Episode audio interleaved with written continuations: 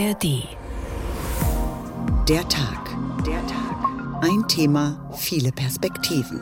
Mit Ulrich Sonnenschein einen schönen guten Tag. Bei dieser Wahl läuft einiges anders. Es sieht so aus, als ob viele Wählerinnen und Wähler sich immer wieder einer anderen neuen Partei zuwenden. Al die Nieuwelingen die zo. Alle diese Neulinge, ich frage mich, wie lange bleiben die? Werden die uns retten? Ich weiß es nicht. Gaan die ons nou redden? Ik weet het niet. Dat wanneer wij. Indem wir den Gesellschaftsvertrag wiederherstellen, wollen wir garantieren, dass weniger Menschen aussteigen. Die Asylpolitik, Zuwanderung, Gesundheit und Pflege. Die Leute haben nicht genug Geld im Portemonnaie. Sie haben Existenzängste. Dan zullen dat ook onze prioriteiten zijn. We gaan zien wat er de 22e gebeurt. Wir werden erst mal schauen, was passiert. Man wird sehen, dass die Regierung langsam besser funktioniert. Gaat functioneren. Die Probleme sind überall in Europa ähnlich. Wohnen, Gesundheit und Migration, das sind die Themen, die auch den niederländischen Wahlkampf bestimmen. Dabei kann von Einigkeit keine Rede sein. Vier Parteien können signifikante Wahlergebnisse über 10 Prozent erwarten. Daneben kämpfen 22 weitere um 150 Sitze im Parlament. Zwischen der grün-linken Arbeiterpartei von Franz Timmermans und der rechtspopulären Freiheitspartei von Gerd Wilders finden sich beispielsweise die Partei für Basiseinkommen, die Sportspartei und die Partei für neue Generationen. Selbst politisch interessierten Menschen fällt es da schwer, den Überblick zu behalten. Klar ist in jedem Fall, dass nach dem Rücktritt von Regierungschef Mark Rütte eine Koalition aus mindestens drei oder vier Parteien die Regierung bilden wird. Und welche Richtung diese einschlägt, ist heute noch völlig offen. Wir schauen am Wahltag nach Holland und fragen nach, wie das politische Bild aussehen wird. Diese und viele andere Folgen von der Tag, ein Thema, viele Perspektiven, können Sie in der ARD Audiothek hören.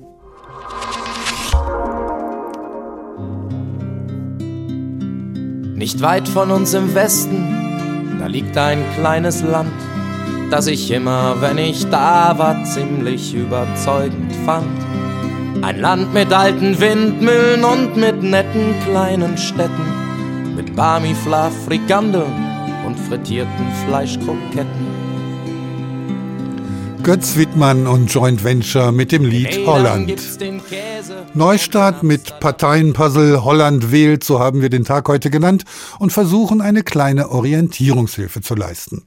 Denn nach dem Aus des vierten Kabinetts von Premier Mark Rutte kommt es heute in den Niederlanden zu vorgezogenen Neuwahlen. Was dabei anders ist als in den Vorjahren, sagt uns Ludger Kaczmierzak. So viele Parteien, so viele Programme und so viele neue Gesichter. Das macht es den Wählern nicht leicht. Fast 60 Prozent der Stimmberechtigten galten bis zuletzt als unentschlossen. Ik vind het zo lastig om een keuze te maken. Ich finde es so schwierig, mich zu entscheiden. Es gibt viele schöne Pläne und Programme und letztlich wird doch nichts umgesetzt. niks van terecht.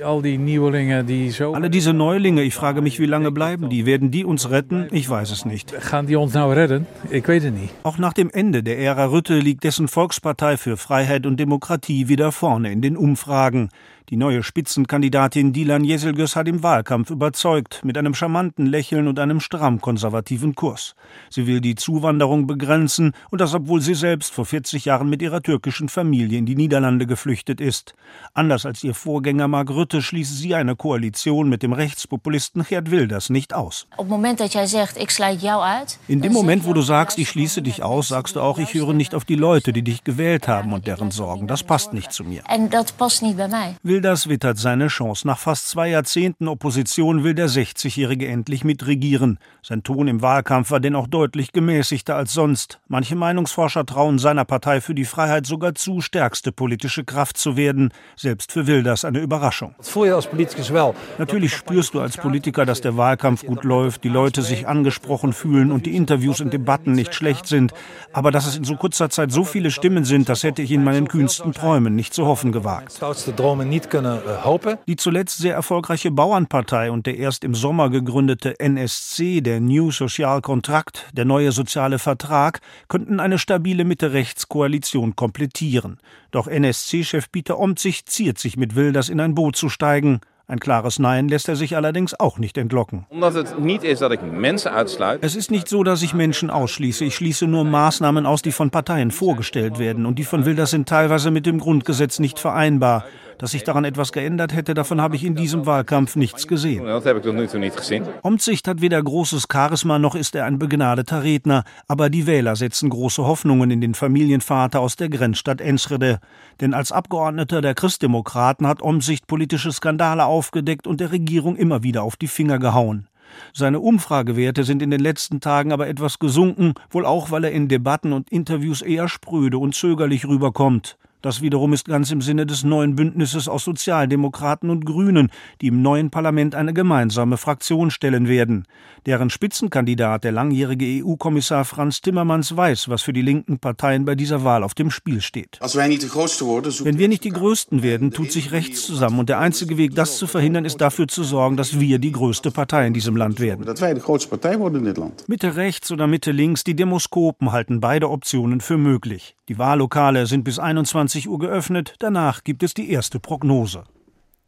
Ludger Kasmir sagt zu den heutigen Wahlen in den Niederlanden. Wer immer das Rennen macht in dem politisch zersplitterten Land, wird sich erneut ein Puzzle von Parteien zum Regieren zusammenraufen müssen. Dazu begrüße ich jetzt Andreas Meyer-Feist, unseren Korrespondenten in Brüssel. Andreas, warum wählt man eigentlich heute mitten in der Woche? Ja, das ist für die Niederländer ganz normal. Seit 1918 wird das so gemacht, denn die Niederlande sind protestantisch geprägt. Hier gilt der Sonntag als besonderer Tag der Ruhe, da wird nicht gewählt. Und vor allem die kleineren Parteien haben sich seit jeher für diesen Wahltag unter der Woche stark gemacht, vor allem jene, die kirchlich geprägt sind, wie die Christenunion zum Beispiel oder die reformierte politische Partei SGP. Und äh, da nimmt man Rücksicht drauf. Das ist eben das niederländische Verständnis von Demokratie und Partizipation. Wie sieht es denn dann mit der Wahlbeteiligung aus? Erledigt man das Wählen mal eben zwischen Einkauf und Kaffee trinken? Oder gibt es ja. eben dort auch eine Politikmüdigkeit, die die Leute befallen hat? Ja, erstmal nicht. Unter der, also tagsüber untertags passiert nicht viel, aber dann nach Feierabend äh, gehen die Leute in die Wahllokale, zum äh, Beispiel ins Anne-Frank-Haus, das ist auch ein Wahllokal, bekommen einen roten Buntstift in die Hand, wählen dann. Manche Betriebe machen früher zu, andere Chefs lassen ihre Büroangestellte Angestellten früher raus und äh, das bedeutet, dass eben nachmittags 16 Uhr lag die Wahlbeteiligung noch bei 40 Prozent, das ist relativ niedrig, aber dann zum Abend hin steigt das auf über 70 Prozent traditionellerweise und das wird auch in diesem Jahr so sein. Wie läuft denn die Wahl dann ab? Schließlich treten ja 26 Parteien gegeneinander an. Ja, es, es, lohnt sich eigentlich für jede Partei, denn es gibt keine 5%-Klausel. 0,67 Prozent der Stimmen reichen für einen Platz im Parlament. Also lohnt sich für alle, sich irgendwie ins Zeug zu legen. Das merkt man an der riesigen Anzahl der Plakate und Gesichter, die auf diesen Plakaten sind, die kaum jemand kennt. Und äh, dann merkt man aber doch, an der Wahlurne sieht's anders aus. Da scharen sich die Leute doch dann eher um die großen, erfolgsversprechenden Parteien. Viele wählen ganz einfach dann auch strategisch, um rechts, Mitte oder links irgendwie zur Mehrheit zu verhelfen. Gestern gab es ja noch mal einen Endspurt im Wahlkampf, bei dem sich die Parteien noch einmal positionieren konnten. Wie haben die Kandidaten diese Chance genutzt? Ja, man merkt, dass sich doch schon gewisse Bündnisse äh, bilden, zum Beispiel die Partei äh, des erscheidenden Premierminister Mark Rütte, die konservative Liberalen äh, mit der Spitzenkandidatin der türkischstämmigen Dilan äh, die wollen doch nach rechts rücken und suchen sozusagen auch Verbindungen. Die Migrationspolitik ist ein großes Thema gewesen. Und auf der anderen Seite kämpft eben Franz Timmermans, der EU-Kommissar, der ehemalige Kommissar, um linke Mehrheiten und äh, mit seiner Liste mit den Grünen zusammen und auch er rechnet sich gute Chancen aus, künftiger Regierungschef zu werden. Allerdings ist sein Leitthema im Wahlkampf die Klimapolitik. Das hat man auch gestern gemerkt. Die ist aber in den Hintergrund geraten. Die Migration spielte die Hauptrolle und das Problem Wohnungsnot, auch ein wichtiges Thema, hatte wiederum der Ex-Christdemokrat äh, Peter Omtzigt äh, geschickt besetzt, der ja mit seiner neuen Partei das erste Mal angetreten ist. Wenn man jetzt mal auf die jüngsten Umfragen schaut, wie stehen die Parteien dann da? Wird es dann so etwas wie einen eindeutigen Sieger geben? Nein, auf keinen Fall. Keine Partei wird auf mehr als 20 Prozent kommen. Deswegen sind Koalitionen äh, sie, äh, so wichtig und deshalb sind eben viele Wählerinnen und Wähler auch äh, bis zuletzt unentschlossen. Und Koalition bedeutet, dass es drei bis vier Parteien sein müssen, die zusammenarbeiten, damit überhaupt eine stabile Mehrheit im Parlament möglich ist wenn ich dir so zuhöre, dann habe ich das Gefühl, das Ganze sieht doch eher nach einem Rechtsruck aus oder gibt es tatsächlich auch Zuwächse im linksgrünen Lager? Nein, also ganz einfach, weil die liberale Spitzenkandidatin der bisherigen Regierungspartei VVD sich tatsächlich als machtbewusste Taktikerin positioniert hat bis zuletzt und eine Zusammenarbeit mit dem Rechtspopulisten Gerd Wilders bewusst nicht ausgeschlossen hat. Und äh, das ist natürlich etwas, was zeigt, dass äh, die bisherige Justizministerin mit den kurdischen Wurzeln und mit einem sehr konservativen äh, Profil auf jeden Fall in Führung gehen will. Und da hat sich eben die linke Seite wirklich sehr anzustrengen. Das ist ein ganz gewaltiger Block, weil eben Migration eine große Rolle spielt, Klimawandel nicht und die sozialen Probleme zwar auch, aber die Lösung dieser Probleme, die, ja, die traut man nicht unbedingt auch automatisch den Linksparteien zu. Gerd Wilders steht gut da, die Prognosen sind erstaunlich. Was würde das für das Land bedeuten, wenn er die Regierung bilden müsste?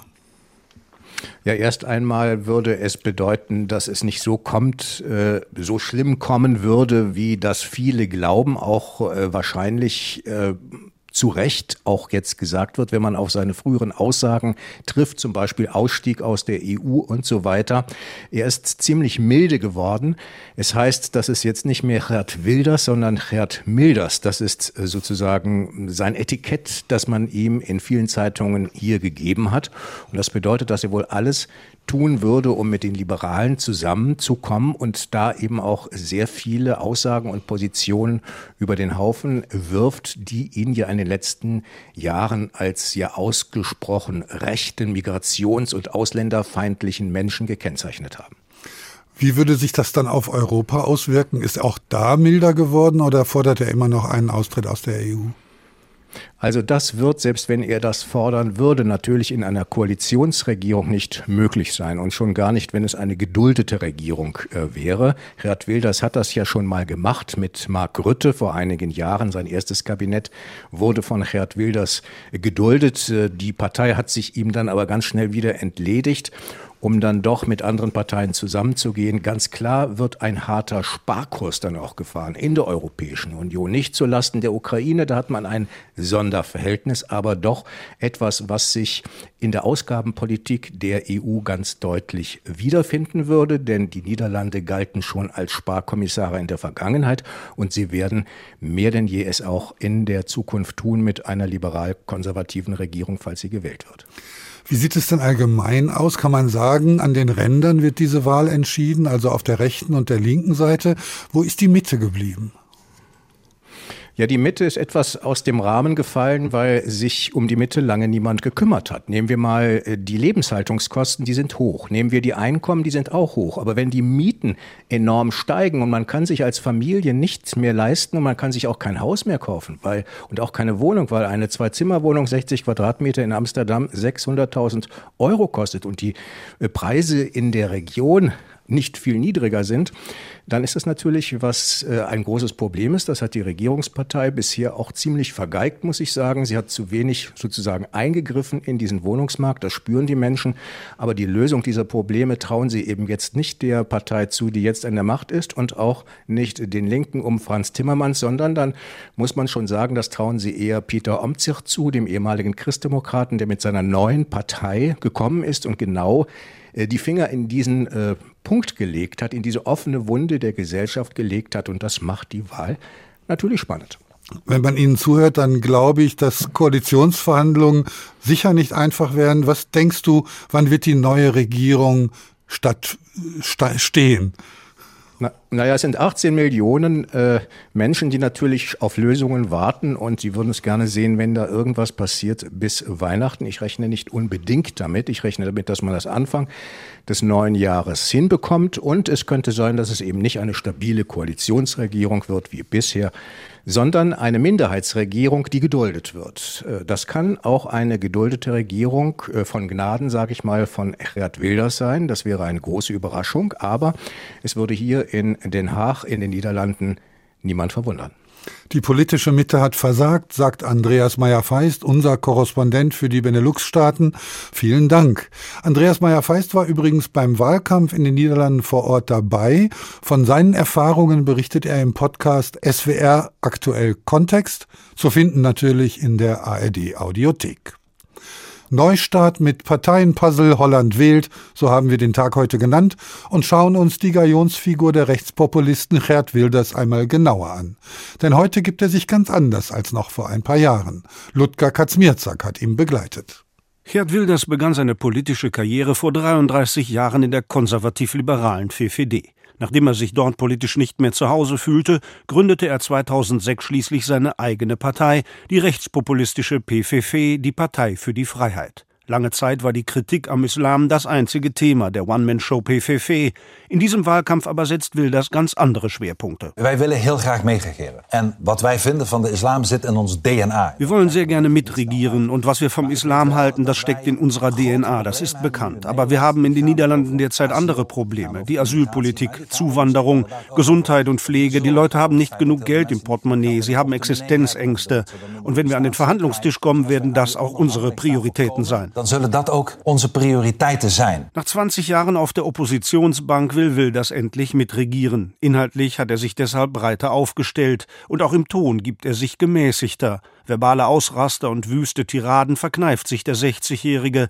In den Medien ist schon von einem neuen, einem ganz anderen Wilders die Rede, eine Einschätzung, die der Beschriebene nicht ganz teilt. Ich denke nicht, dass da ein hele andere Wilders staat, maar wel een Wilders, die... Ich denke nicht, dass da ein ganz anderer Wilders steht, aber ein Wilders, der einfach konstruktiv sein will, um etwas zu verändern und das Land zu regieren.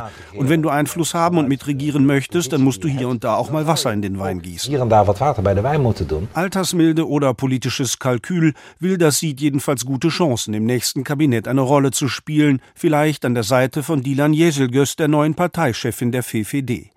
Anders als ihr Vorgänger Mark Rütte schließt die türkischstämmige Spitzenkandidatin der Konservativ-Liberalen eine Zusammenarbeit mit Wilders nicht kategorisch aus. We gaan zien wat de 22e gebeurt. Daarna Wir werden erst mal schauen, was passiert. Ich schließe keinen einzigen Wähler aus und ich schließe damit auch keine Partei aus. Auf Rang 4 in der Wählergunst liegt Wilders, der sich künftig im Kabinett an der Seite von Dilan Yeşilgöz sieht.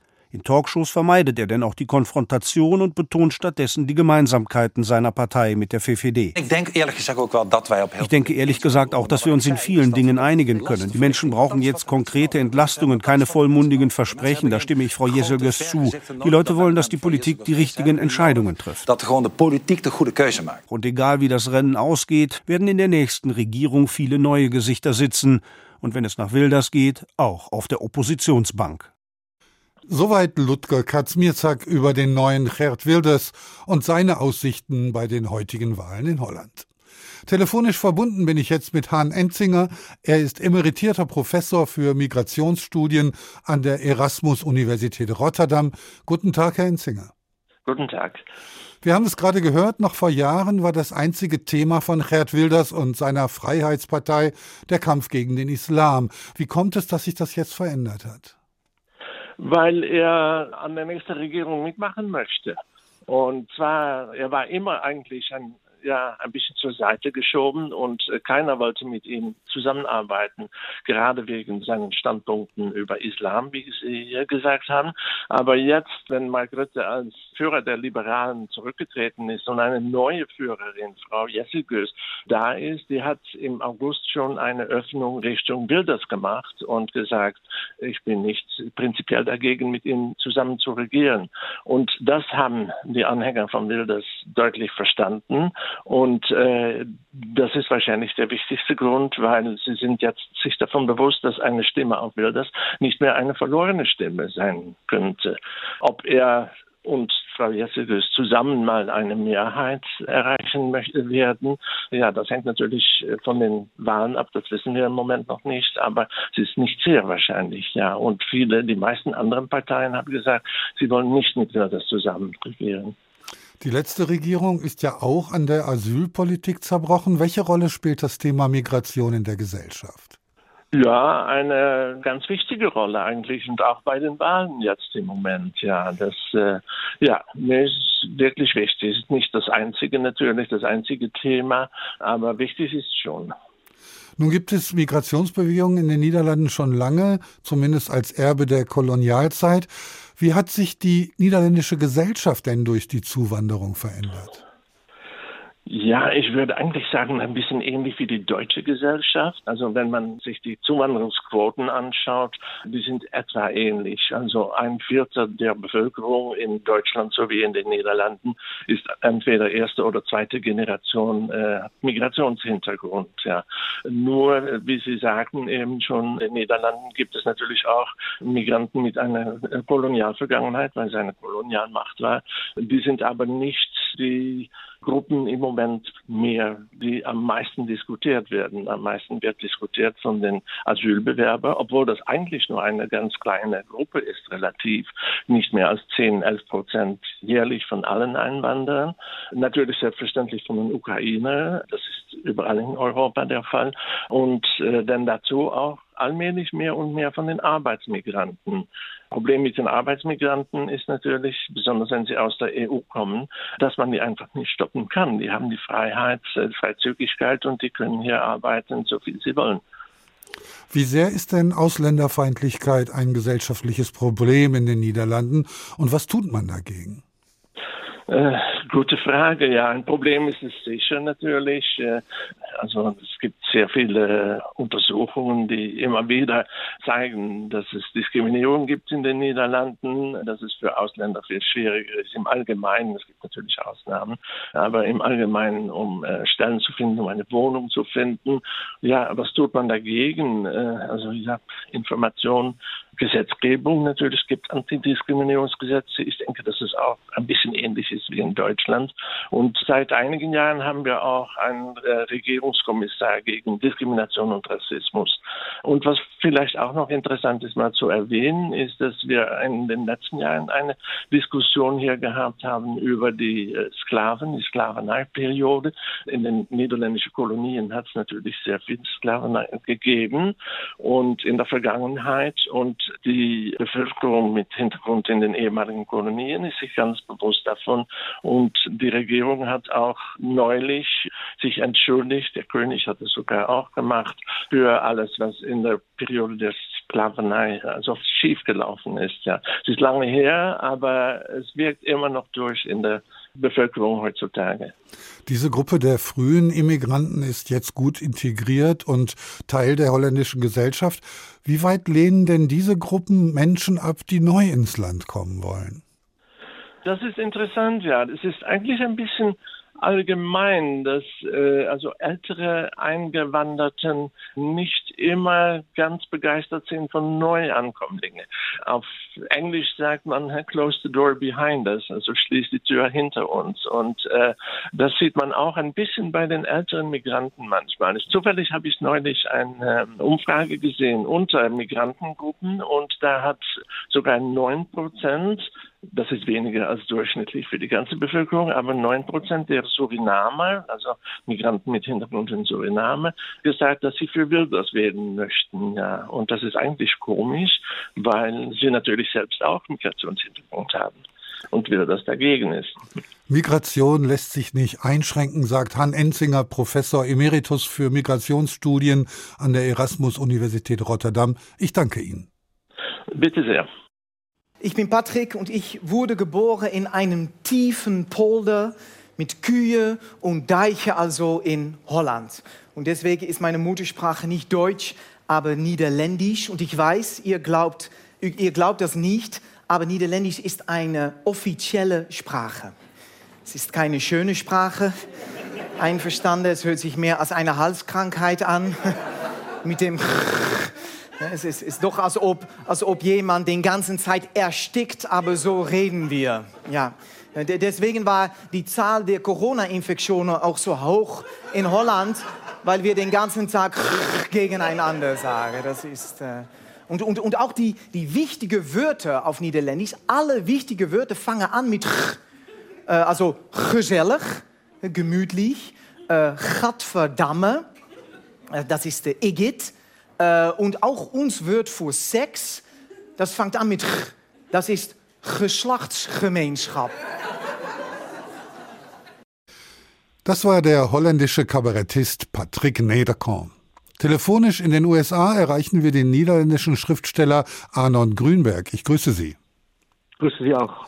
Sie haben Ihren Wohnsitz in New York und schreiben von dort für die überregionale Tageszeitung Volkskrant. Worum ging es heute? Um ehrlich zu sein, heute habe ich etwas Längeres geschrieben über das, äh, was heute geschieht äh, im Nahen Osten. Aber ich würde sagen, in, später diese Woche werde ich bestimmt auch etwas über die Wahlen heute in äh, Holland schreiben. Das geht ja auch nicht anders. Wenn Sie von außen so auf Ihre Landsleute blicken, was fällt Ihnen da besonders auf? Naja, um ehrlich zu sein, ich bin ja auch oft in den Niederlanden. Ich bin nicht nur in New York. Aber ich habe gesehen, wie Holland und nicht nur Holland, auch verschiedene andere Länder in Europa sich eigentlich seit 2001 äh, geändert haben. Und vor allem über Holland würde ich sagen, dass Holland sehr viel mehr nach innen gerichtet ist als vorher. Und auch in diese Wahlen geht es eigentlich immer um inländische Sachen und das Außenland, äh, das andere Europa, Amerika, das scheint fast nicht zu bestehen.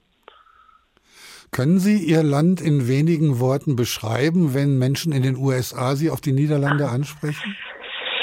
Das ist, das ist ziemlich schwierig, auch äh, weil oft äh, viele Amerikaner noch immer denken, dass also dass Holland zu Skandinavien gehört und dass eigentlich ein Schritt Dänemark, ein Art Dänemark ist oder Schweden oder Norwegen. Aber was ich immer versuche zu beschreiben, ist, dass es ein kleines Land ist und dass gerade das Kaufmännliche, äh, also dass man äh, das sehr wichtig ist und auch äh, einfach die Tradition bis in die 50er, 60er Jahre, dass das Land eigentlich äh, zwei Teile hat, das südliche katholische Teil und das nördliche eher protestantische und dass das auch ziemlich wirklich zwei andere Welten waren und dass es eigentlich erst seit 60er, 70er Jahren im letzten Jahrhundert, dass das zusammengewachsen ist, kann man sagen und auch, dass die Kirche einfach wie in viele andere Länder jetzt kaum noch eine Rolle spielt. Und wenn man heute das politische Landschaft anschaut, ist auch die Säkularisierung spielt ein, eine sehr wichtige Rolle. Ist denn in den Niederlanden alles so easy, wie es scheint? Man hat ja den Eindruck, das ist wirklich da eine lockere Umgehensweise. Welchen Veränderungen stehen den Niederlanden bevor? Also, dass, dass es so easy ist, wie es scheint, das ist wirklich, glaube ich, fast ein Mythos. Von außen vielleicht ja, aber ich glaube, viele Holländer und äh, sind schon lange, haben das Gefühl, dass es eigentlich äh, nicht so gut geht. Und das, was oft in Umfragen gesagt wird, ist, ja, mit mir geht es noch immer gut, aber mit dem Land geht es eigentlich ganz schlecht.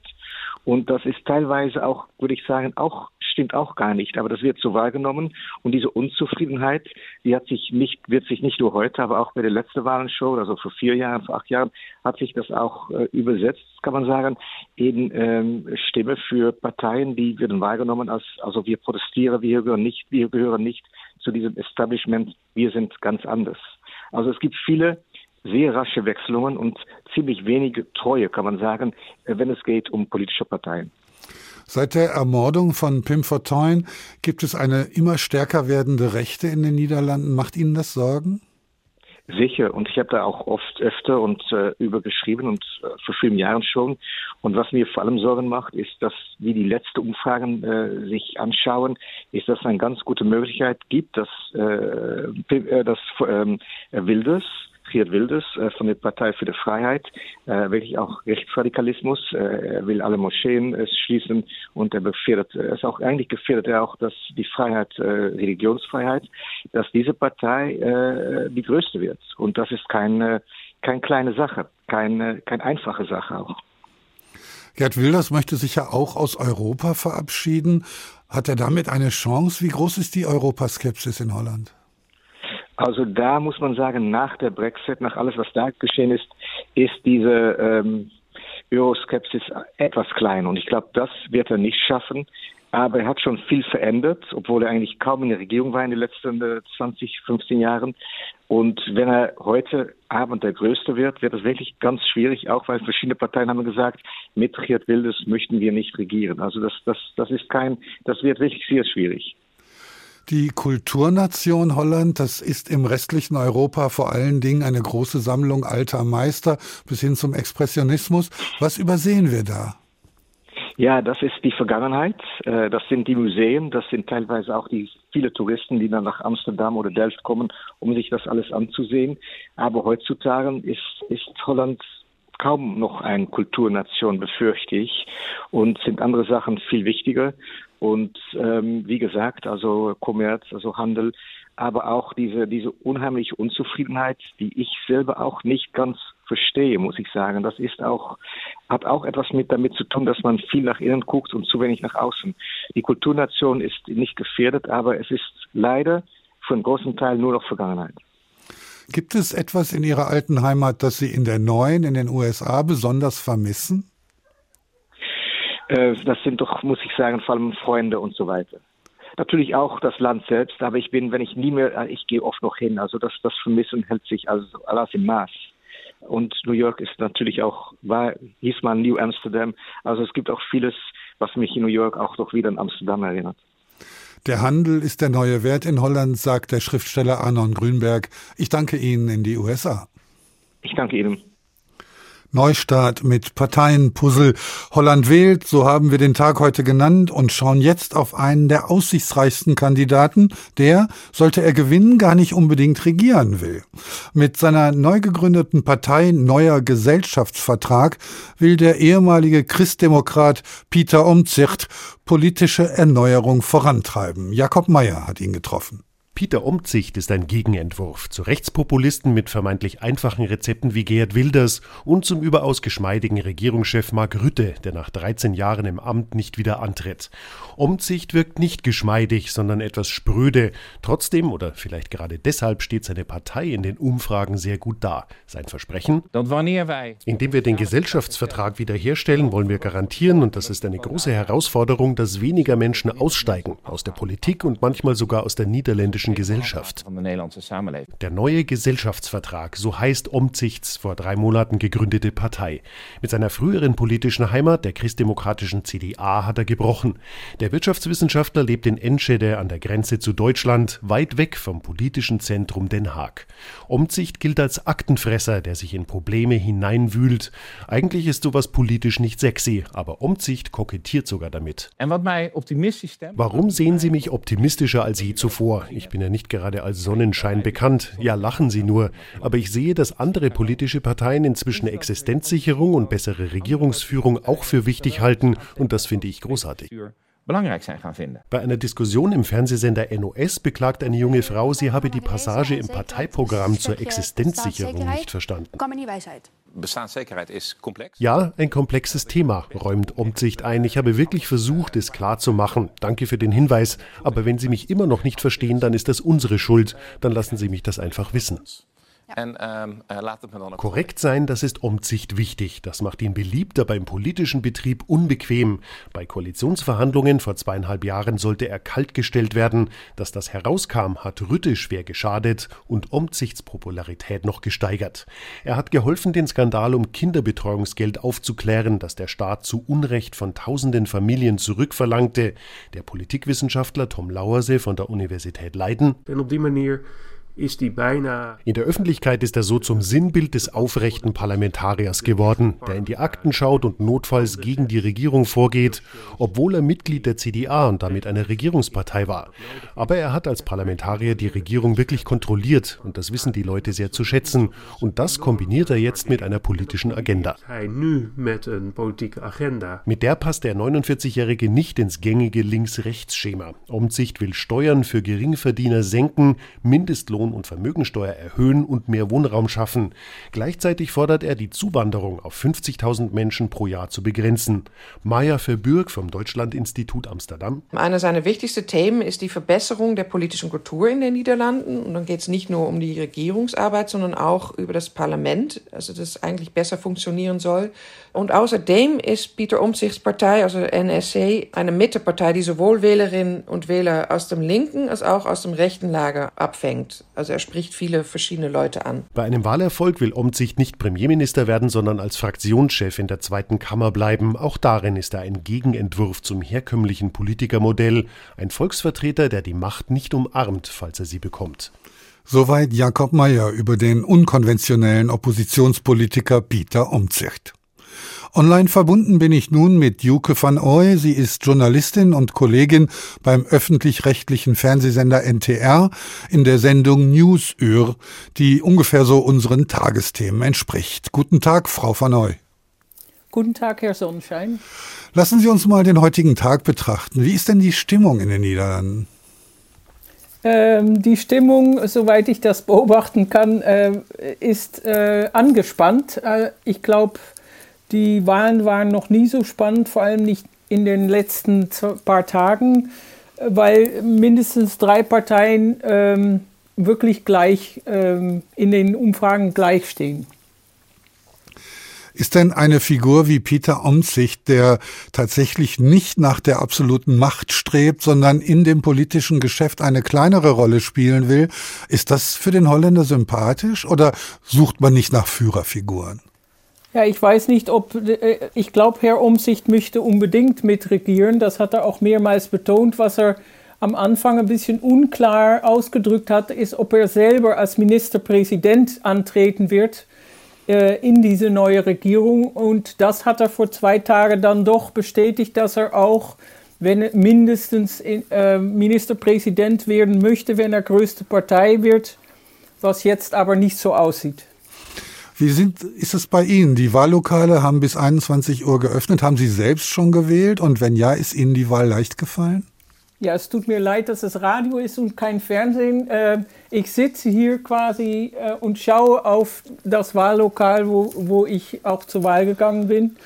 Und ähm, ja, ich beteilige mich manchmal auch ähm, im Wahllokal oder mache mit. Ähm, für mich ist das selbstverständlich und ich hoffe für die meisten Leute hier in der Gegend. Wir haben gehört, dass Migration ein großes Thema im Wahlkampf ist, die Wohnungsnot ein anderes. Welche Themen bewegen die Niederländer noch in diesen Tagen? Oh, ja, die Wohnungsnot äh, spielt hier eine sehr große Rolle und eigentlich in Verbindung damit auch Migration.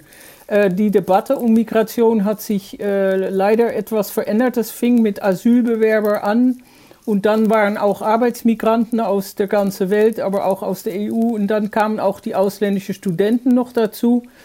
Was daneben noch eine Rolle spielt, ähm, ist natürlich, aber das ist eine eher äh, am linken, auf der linken Seite zu beobachten, ist natürlich die Klimapolitik äh, und alles, was damit zusammenhängt, ähm, so wie Stickstoff oder die äh, Veränderung von das, was man essen sollte oder die ganze Umweltpolitik. Äh, aber Migration und Wohnungsnot stehen eigentlich oben.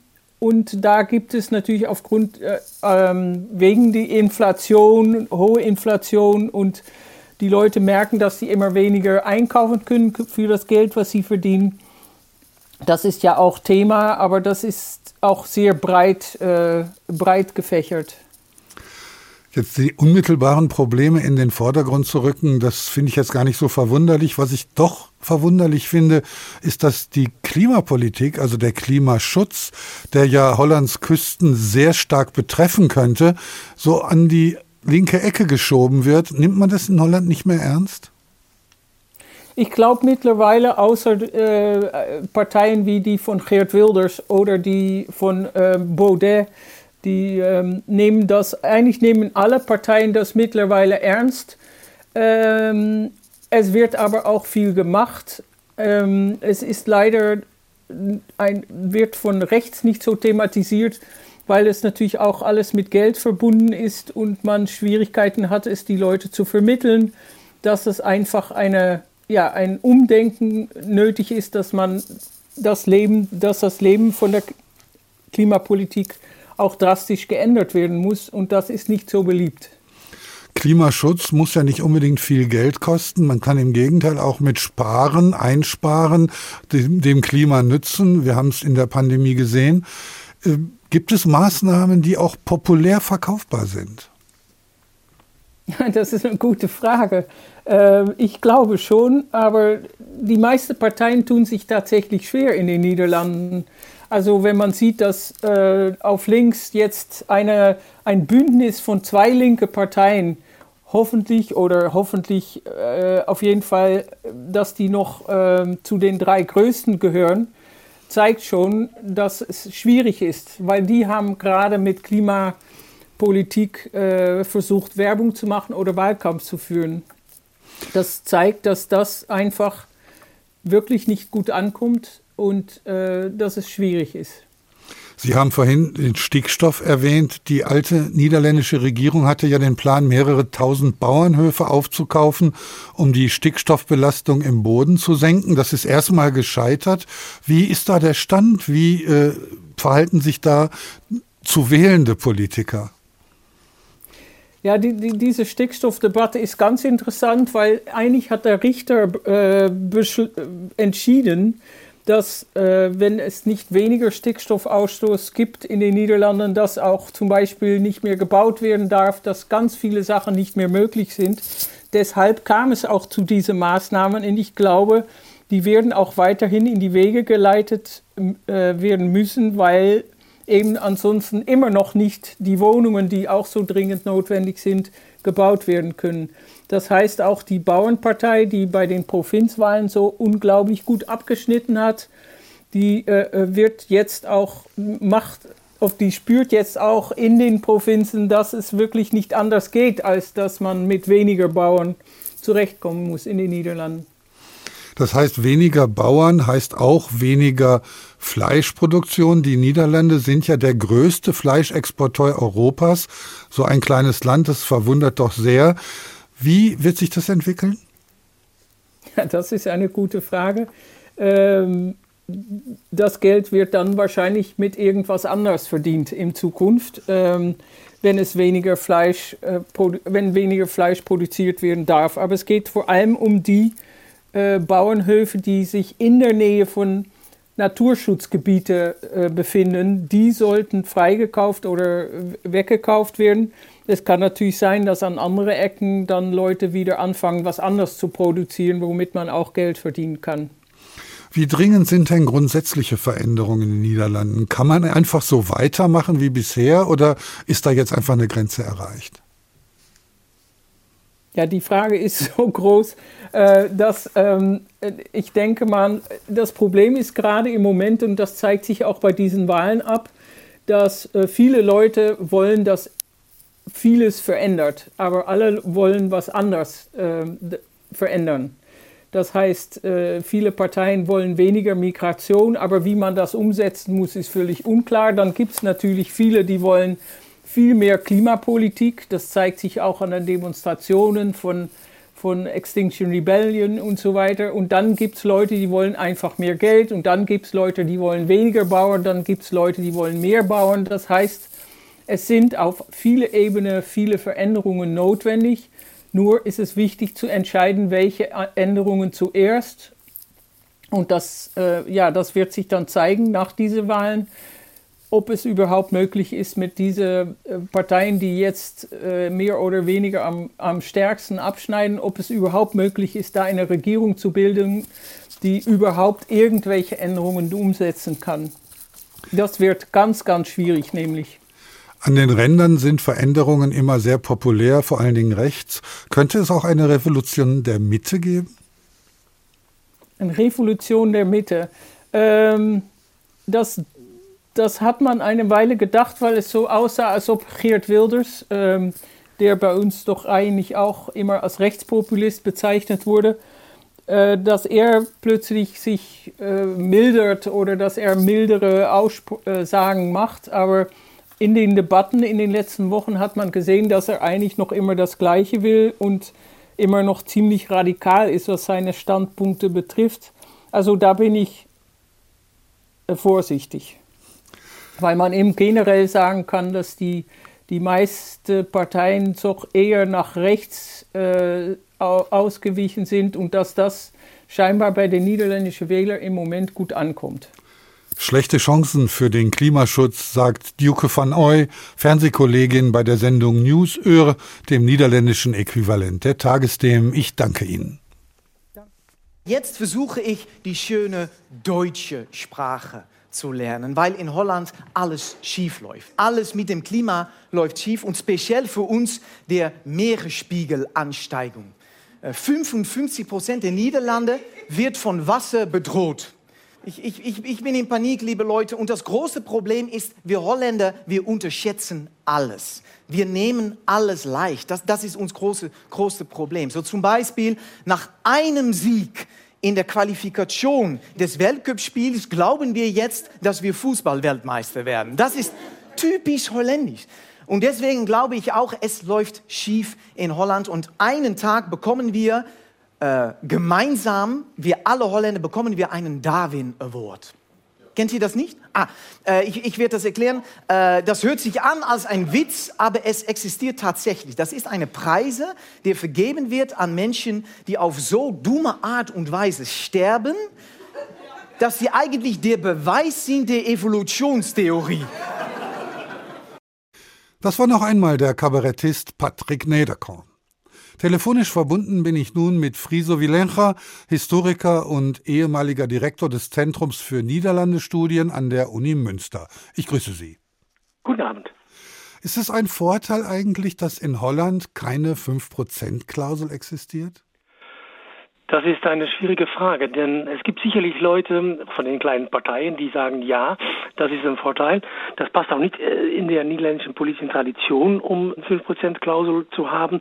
Aber ähm, gleichzeitig muss man sagen, es ist zu erwarten, dass etwa 15 Parteien jetzt ins Parlament kommen. Es können auch ein bisschen mehr sein. Und neun oder zehn davon werden weniger als 5% haben. Das heißt, wir haben eine sehr stark zersplitterte Landschaft. Und diese stark zersplitterte Landschaft macht Regierungsbildung schwieriger als früher, weil es im Gegensatz zu früher keine wirklich große Partei mehr gibt. Die größten Parteien werden zwischen, sag mal, 17 und 20 Prozent landen und das sind äh, drei oder vier. Ja, und was passiert mit den vielen kleinen Parteien, die dann eben doch insgesamt einen relativ großen Teil der Stimmen auf sich vereinigen? Die können darauf hoffen, dass sie vielleicht doch bei der sehr schwierigen Regierungsbildung, die zu erwarten ist, vielleicht mit ins Boot geholt werden. Nicht alle, ähm, aber einige schon zum Beispiel auch als sehr kleine Partei, äh, auch historisch äh, zu nennen, die Christdemokraten, CDA, äh, landen wahrscheinlich um die drei Prozent. Äh, vor 20 Jahren lagen sie noch bei 28 Prozent. Ähm, aber kleine Parteien werden notwendig sein, um eine Mehrheit zu bekommen für äh, eine neue Regierung, weil die etwas größeren Parteien, die werden es zusammen nicht schaffen oder werden sich gegenseitig auch wahrscheinlich ausschließen, denn es ist doch nicht zu erwarten, dass die Grünen, die zusammen mit den Sozialdemokraten antreten, eine Regierung mit der VVD, mit der Rechtsliberalen und auch nicht mit der neuen Bewegung von Peter Omtzigt, das ist ein ehemaliger Christdemokrat, der jetzt ähm, sagen wir, eine neue Bewegung gegründet hat und auch um die 15, 16 Prozent liegt. Also es wird sehr schwierig sein, um eine Mehrheit zu finden im Parlament äh, für eine neue Regierung. Die kleinen Parteien haben den Vorteil, dass sie ein sehr klares Profil haben. Da gibt es die Partei für Tiere, die Partei für neue Generationen. Ist es nicht ernst genommene Demokratie, wenn man sich einzig und allein um ein Problem kümmert und dann auf Zusammenarbeit mit anderen Parteien hofft? So kann man das sicherlich sehen. Nur ist natürlich in einem relativ kleinen Parlament, wie die Niederlande haben. Wir haben insgesamt 150 Sitze. Und wenn man dann äh, Parteien hat, äh, sagen wir neun Parteien, die, was, was weiß ich, drei, vier Sitze im Parlament haben, dann wird das für diese Parteien auch sehr schwierig, um sich mit anderen Themen zu beschäftigen. Da kann man sagen, Partei für die Tiere, ja okay, man äh, kümmert sich vor allem darum, dass es ähm, äh, um das Tierwohl, wunderbar, aber es gibt ja viele wichtige Themen in der Politik, äh, Innenpolitik, innenpolitisch, außenpolitisch, äh, sicherheitspolitisch und äh, dann haben diese Fraktionen Organisationen einfach auch zu wenig Leute, um sich um all diese Bereiche richtig zu kümmern. Also das ist wäre eigentlich praktischer und einfacher, wenn es innerhalb der größeren Parteien Leute gibt, die sich um diese Themen beschäftigen, aber dass man doch gemeinsam in eine Richtung redet. Und äh, wir haben jetzt im Parlament wahrscheinlich auch drei rechtspopulistische Parteien mit äh, Geert Wilders dann wird es zwar nicht mehr als kleine Partei, der könnte sogar die größte werden, auch das ist historisch zu nennen und äh, das ist alles nicht, äh, nicht sehr einfach, was da auf die Niederlande zukommt, aber der hat noch zwei kleine rechtspopulistische Parteien unter 5 Prozent auch dazu im Parlament. Wenn wir mal zurückgucken in die Geschichte, Sie haben gesagt, die großen Parteien werden immer kleiner.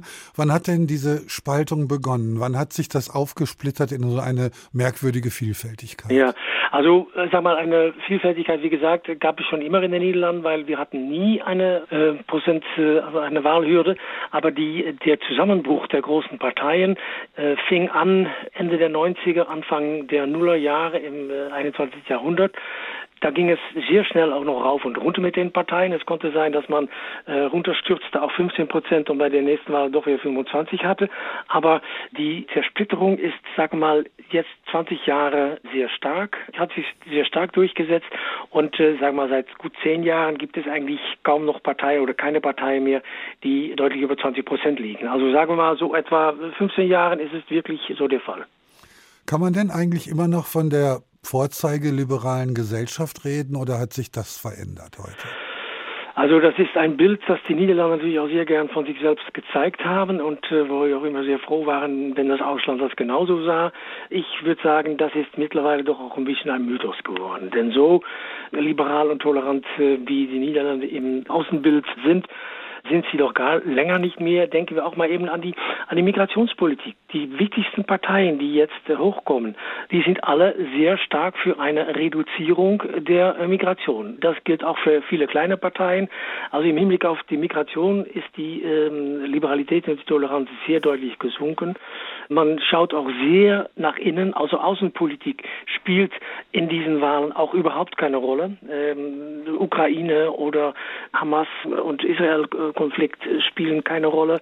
Äh, man schaut nach innen und redet über Existenzsicherheit, man redet über bezahlbares Wohnen, ähm, aber es ist sehr nach innen ähm, gerichtet und äh, das alte schöne Selbstbild von Liberalität und Toleranz und Offenheit, ich würde sagen, ähm, das ist schon ein bisschen näher.